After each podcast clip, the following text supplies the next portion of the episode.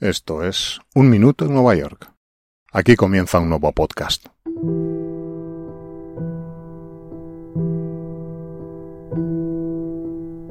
En la segunda mitad del siglo XIX, Nueva York ya había superado en población a París y se aproximaba de manera inexorable a rebasar a la de Londres. Algunos de sus más ilustres ciudadanos se dieron cuenta de que una ciudad así no podía estar carente de una institución tan importante para la cultura como era una gran biblioteca. Uno de estos prohombres era el gobernador Samuel J. Tilden, que dejó en herencia la mayor parte de su fortuna personal, unos 2,4 millones de dólares, para, según sus propias palabras, establecer y mantener una biblioteca gratuita y una sala de lectura en la ciudad de Nueva York.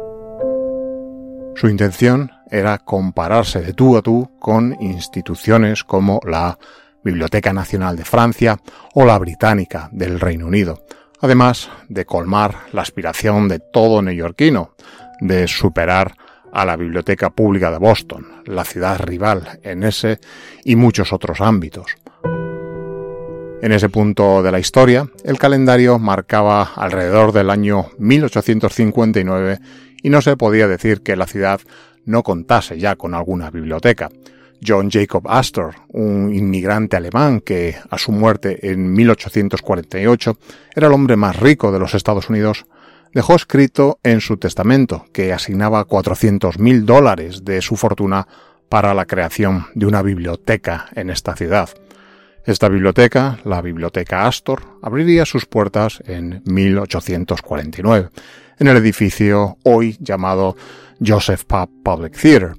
que hoy podemos encontrar en el 425 de Lafayette Street. A pesar de que esta biblioteca no daba libros en préstamo, sí que constituyó un recurso muy valioso para los investigadores. Por otra parte, y coincidiendo en el tiempo, tenemos la biblioteca fundada por James Lennox en el 1001 de la Quinta Avenida, un edificio posteriormente demolido en 1912, la cual estaba compuesta principalmente por su colección personal de libros, poco frecuentes o exclusivos, la cual incluía, entre otros, la primera Biblia impresa por Gutenberg, que se traería al Nuevo Mundo. Esta biblioteca también estaba principalmente orientada a estudiosos y académicos, y aunque el uso de los libros era libre para estos, sí que se cobraba una entrada para la admisión en la biblioteca. Estas dos instituciones, que claramente eran insuficientes para suplir la demanda de libros de la ciudad, a finales del siglo XIX estaban experimentando serias dificultades económicas. Las pocas donaciones, aparte de las inicialmente hechas por sus fundadores, y los gastos de mantenimiento y expansión de las colecciones hacía que sus gestores empezaran a cuestionarse la viabilidad de estas dos empresas filantrópicas.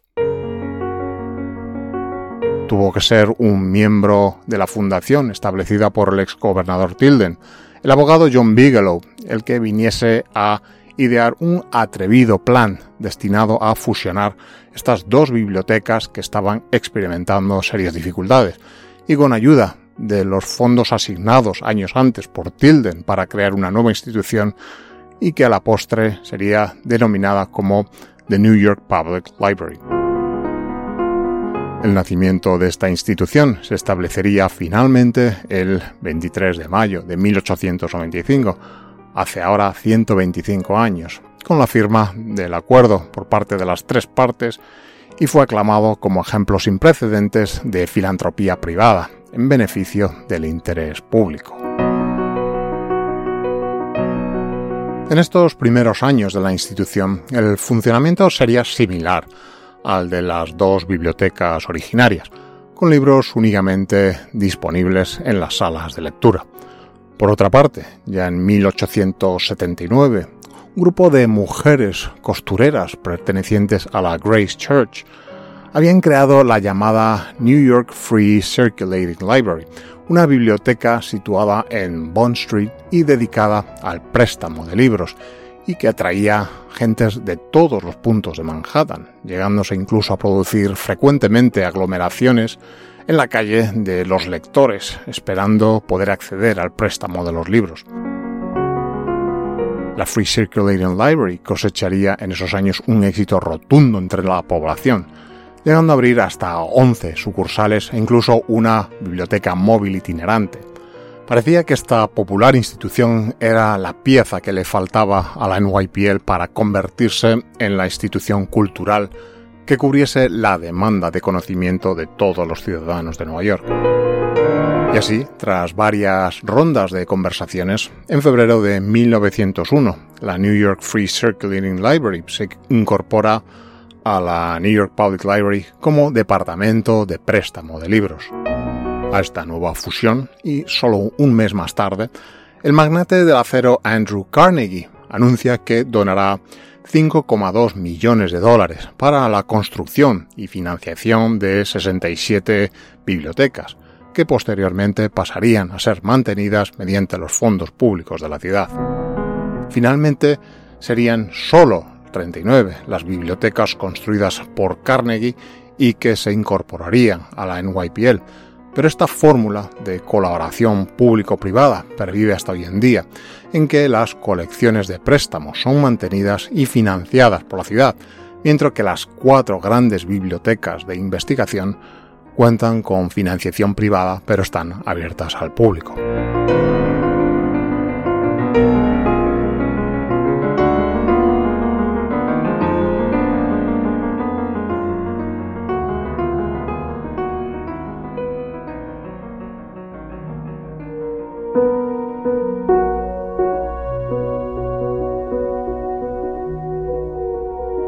Por aquel entonces, y con un plan de futuro y financiación asegurada,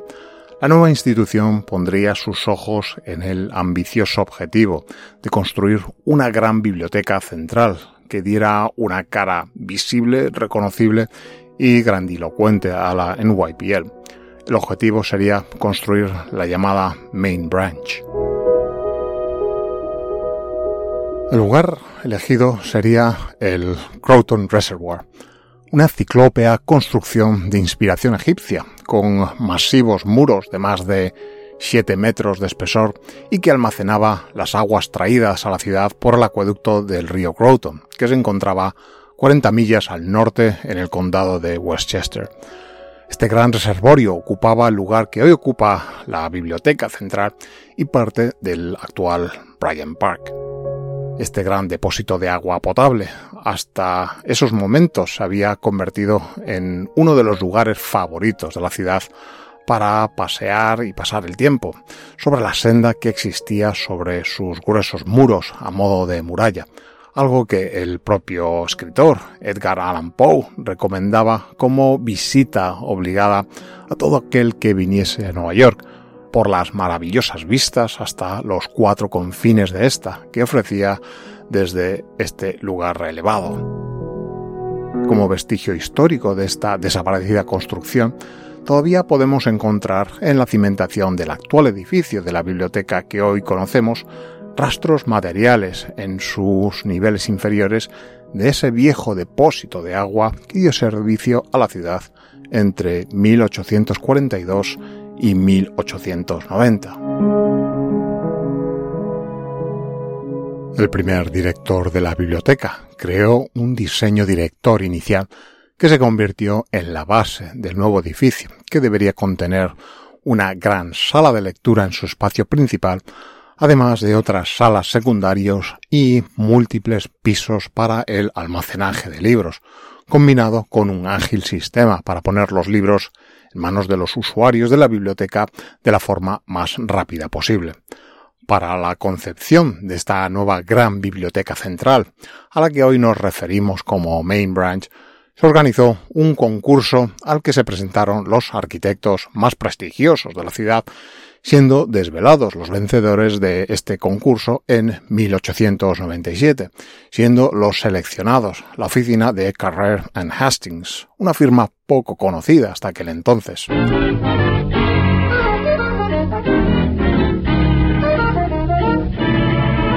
Tras unos iniciales titubeos para iniciar las obras por problemas financieros de la ciudad, en junio de 1899 se comenzó con la demolición de los muros del existente Croton Reservoir y en noviembre de 1902 se puso la ceremonial primera piedra de la nueva biblioteca. El basamento del edificio no se completó hasta 1903 y su primer piso hasta 1904. La grandiosa columnata de entrada se colocó en 1905 ya, dando paso a los trabajos en cubierta. Para completar los interiores, los trabajos se alargarían aún varios años más, en una obra caracterizada por un ritmo especialmente lento. Y de esta manera no se llegó a completar la mayor parte de los trabajos de construcción hasta finales de 1910.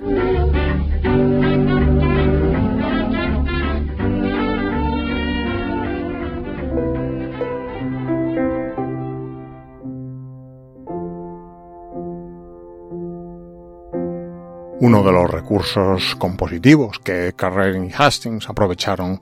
fue la terraza sobre la cual levantaron su edificio desde el nivel de la calle. La terraza no solo eleva la biblioteca, exaltando simbólicamente al público que la usaría, sino que también ayuda a orquestar una secuencia de movimientos cuidadosamente calibrada dentro y a través del edificio, comenzando con el enfoque desde la calle. A medida que el visitante sube por las amplias y acogedoras escaleras de la terraza de la Quinta Avenida, la fachada principal de la biblioteca se expande horizontalmente y domina completamente el campo de visión. Carrera y Hastings diseñaron esta larga fachada de acuerdo con el tipo de palacio francés de cinco partes, entrada central o frontispicio, alas empotradas y pabellones finales el pórtico central, compuesto por tres grandes aberturas arqueadas con un alto ático esculpido arriba, recuerda un antiguo arco triunfal romano, una referencia simbólica que sugiere una bienvenida ceremonial a la biblioteca.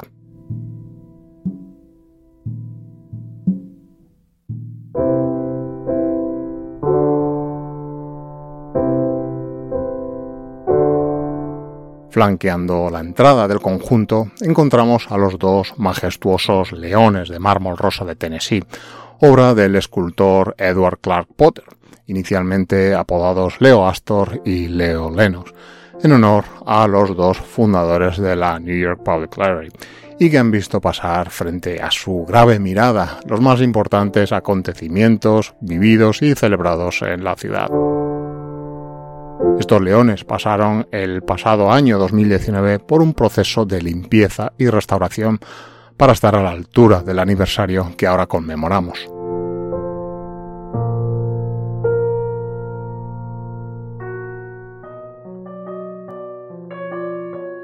En el interior, tras remontar la escalinata principal y acceder al interior a través de la columnata exterior al imponente Astor Hall, el lector o visitante sería invitado a acceder a los niveles superiores mediante dos majestuosas escaleras que tras el paso por la segunda planta, con salas de tipo eminentemente funcional, nos llevan al tercer nivel, donde encontramos las salas principales de la biblioteca. quizá la más icónica y que reciba la mayor parte de la atención por parte del visitante, es la grandiosa Rose Main Reading Room, la joya de la corona de la NYPL, con unas dimensiones interiores de 297 por 78 pies y con sus techos artesonados a 52 pies de altura, con una capacidad para acoger en su espacio a 600 lectores y con acceso directo en ella a más de 20.000 volúmenes. Bajo esta gran sala encontraremos siete niveles dedicados al almacenaje de los fondos bibliográficos de consulta, los llamados stacks, visibles a través de las ventanas enfrentadas al Bryant Park, que son traídos bajo demanda de los lectores a la gran sala de lectura mediante un sistema de transporte vertical para dichos libros, Un sistema que originalmente consistía en cápsulas que viajaban verticalmente por unos conductos neumáticos y que posteriormente se reemplazaría por un sistema mecánico, dada la complejidad del mantenimiento de dicho sistema. Esta main branch, proyectada en el omnipresente estilo Beaux-Arts, era en este momento la estructura de mármol más grande construida en los Estados Unidos, con 3,5 millones de piezas distribuidas en unos 34.800 metros cuadrados. El coste final fue de 10 millones de dólares, excluyendo el costo de los libros y el propio terreno, lo que representa un aumento de cuatro veces sobre el costo inicial estimado de 2,5 millones. Durante gran parte del siglo XX, muchos arquitectos, críticos e incluso historiadores consideraron que la arquitectura Beaux-Arts tenía poco valor. Sin embargo, el edificio principal de la Biblioteca Pública de Nueva York siempre ha suscitado un grado de reverencia y admiración entre sus usuarios, tanto académicos, investigadores, novelistas, dramaturgos, líderes culturales y ciudadanos comunes que eh, parecen encontrar cosas de valor especial y duradero en este edificio. Entre estas cosas especiales se encuentran, por supuesto, sus abundantes tesoros, es decir, sus libros y documentos que constituyen a la postre su razón de ser. Pero también proporciona, a través de sus hermosos pasillos, sus rincones graciosos y acogedores, y un ambiente en sintonía con las actividades académicas, un refugio temporal ante la dureza del mundo que las bibliotecas, grandes o pequeñas, siempre han proporcionado.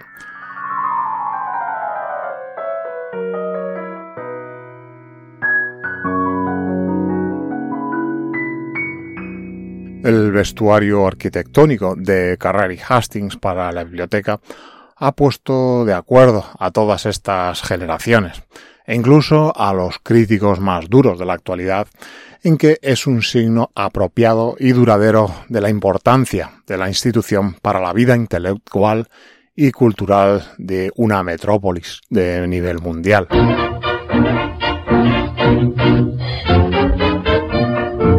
El 23 de mayo de 1911, la Main Branch de la Biblioteca Pública de Nueva York se abría ceremonialmente con la asistencia de más de 15.000 invitados. La ceremonia fue presidida por el presidente William Howard Taft y contó con la presencia del gobernador John Alden Dix y el que por aquel entonces era alcalde William J. Gaynor. El día siguiente, 24 de mayo, se invitó al público y decenas de miles fueron a la joya de la corona de la biblioteca. El primer libro solicitado fue Filosofía de las obras de Shakespeare de Delia Bacon, que el libro no estaba realmente en la colección de esta biblioteca principal en ese momento. Esto más tarde se reveló ser un mero recurso publicitario. El primer libro entregado fue Ideas éticas de nuestro tiempo, un estudio de Friedrich Nietzsche y Leo Tolstoy. El lector presentó su solicitud a las 9.08 de la mañana y recibió su libro siete minutos después. Debido a que hubo tantos visitantes durante la primera semana de la apertura de la gran biblioteca principal, los directores de la NYPL inicialmente no contaron el número de visitantes, pero estimaron que unos 250.000 visitantes y lectores fueron atendidos durante esa semana inaugural. Hoy en día, 125 años después, las 92 ubicaciones de la biblioteca incluyen cuatro centros de investigación que se centran en facetas como las humanidades, las ciencias sociales, las artes escénicas, la historia y la cultura afroamericana, así como también los negocios y la industria. Y al mismo tiempo cuenta con una red de bibliotecas de proximidad en todo el Bronx, Manhattan y Staten Island. En todo el sistema, la biblioteca proporciona acceso gratuito y abierto a sus colecciones e información en formato físico y electrónico, así como sus servicios para personas de todas las edades, desde niños pequeños hasta adolescentes y adultos. Las colecciones de investigación y circulante conforman un total de más de 51 millones de artículos, entre ellos materiales para personas con discapacidad visual. Además, cada año la biblioteca presenta miles de exposiciones y promueve programas públicos que incluyen clases de tecnología, alfabetización, investigación e inglés para hablantes de otros idiomas. La NYPL atiende a unos 18 millones de usuarios que pasan por sus puertas anualmente. Además, el sitio web de la biblioteca recibe unas 32 millones de visitas anuales desde más de 200 países. Además de la New York Public Library, Nueva York cuenta con otros dos sistemas independientes de bibliotecas. Tanto Brooklyn como Queens, boros integrados en Nueva York desde la llamada Consolidation de 1898, cuentan hoy en día todavía con sus propios sistemas de bibliotecas. La razón inicial es precisamente esta, que estos dos sistemas de bibliotecas fueron fundados antes de 1898, cuando Brooklyn era una ciudad independiente de Nueva York y Queens una serie de poblaciones predominantemente agrícolas y ganaderas, puerta de entrada a la gran área rural que era Long Island. Al producirse la unión de los cinco boroughs que hoy conocemos, los antiguos representantes de estos dos grandes boros incorporados se opusieron a la unificación con el sistema de la NYPL por temor a que ésta cerrase muchas de las bibliotecas que estos ya tenían, por considerarlas ineficaces o poco frecuentadas por estar en ubicaciones remotas de la ciudad, algo que podemos comprobar hoy en día en ubicaciones tan lejanas que por aquel entonces no se considerarían esenciales, tales como eh, lugares remotos como los Rockaways o la zona marítima de Queens, donde la Queens Public Library cuenta hoy con múltiples bibliotecas de barrio. Por otra parte, cuando en 1901 el magnate Andrew Carnegie donó los más de 5 millones de dólares para la construcción de las nuevas bibliotecas y Queens y Brooklyn se negaron a incorporarse, la ciudad les amenazó con cortar su financiación bajo la acusación de no actuar en favor del interés general. Esto provocó una oleada de encendidos artículos y manifiestos por parte de los representantes de Brooklyn y Queens. Estos argumentaban que sus respectivas localidades ya habían hecho concesiones suficientes a Manhattan en el proceso de consolidación y que el cierre de sus bibliotecas no iba a ser otra de esas cesiones. Huelga decir que la voz de los opositores a la fusión prevaleció y así se mantienen hasta nuestros días. La idea de un único sistema de bibliotecas en toda la ciudad todavía surge de vez en cuando, generalmente por razones fiscales y presupuestarias. En 2014, Eric Ulrich, un concejal de Queens, pidió una consolidación después de que un informe afirmara que las bibliotecas de la ciudad estaban al borde de una crisis de mantenimiento. Las conversaciones que tuvieron representantes de los tres sistemas confirmaron finalmente que hay poco apetito por una fusión. Las colecciones y servicios de cada sistema se adaptan a las necesidades de las comunidades a las que sirven, un equilibrio que se ha perfeccionado durante décadas. También hay que decir que estos tres sistemas de bibliotecas frecuentemente trabajan coordinadamente. Para el proceso presupuestario del Consejo de la Ciudad cada año, dado que los tres reciben la mayoría de sus fondos de la ciudad, los representantes acuerdan una estrategia común para buscar su mejor financiación e incluso en ocasiones como en octubre de 2017 los tres sistemas perdonaron las multas acumuladas por retrasos de los socios menores de 18 años, ofreciendo a los jóvenes de la ciudad un borrón y cuenta nueva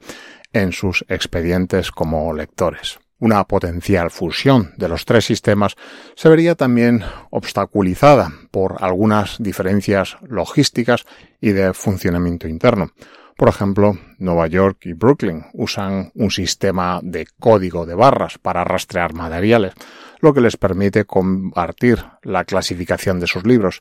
mientras que la Queen's Public Library emplea el sistema de etiquetas basadas en radiofrecuencia. Desde aquel ya lejano 23 de mayo de 1895, la New York Public Library ha contribuido e inspirado la educación de millones de personas que han pasado en sus 125 años de existencia por alguna de sus salas e instalaciones. Fundada por inmigrantes y magnates, admirada por presidentes y líderes como el propio William Howard Taft o el mismo Vladimir Lenin, ha tenido en su plantilla desde atletas olímpicos a espías soviéticos. Ha servido mediante sus mapas a la búsqueda de tesoros y también a la planificación de operaciones militares para los comandantes aliados en la Segunda Guerra Mundial. Pero además de eso, ha evolucionado junto a la ciudad a la que sirve, creando sucursales en puntos tan singulares como antiguas prisiones, cines o más recientemente una reconvertida fábrica de chocolate. En la década de 1930, durante los años de la Gran Depresión, el tan renombrado alcalde de Nueva York, Fiorello La Guardia, rebautizó a los queridos leones que custodian la emblemática biblioteca en su acceso principal como Patience and Fortitude, paciencia y fortaleza, representando las dos cualidades que sentía que los neoyorquinos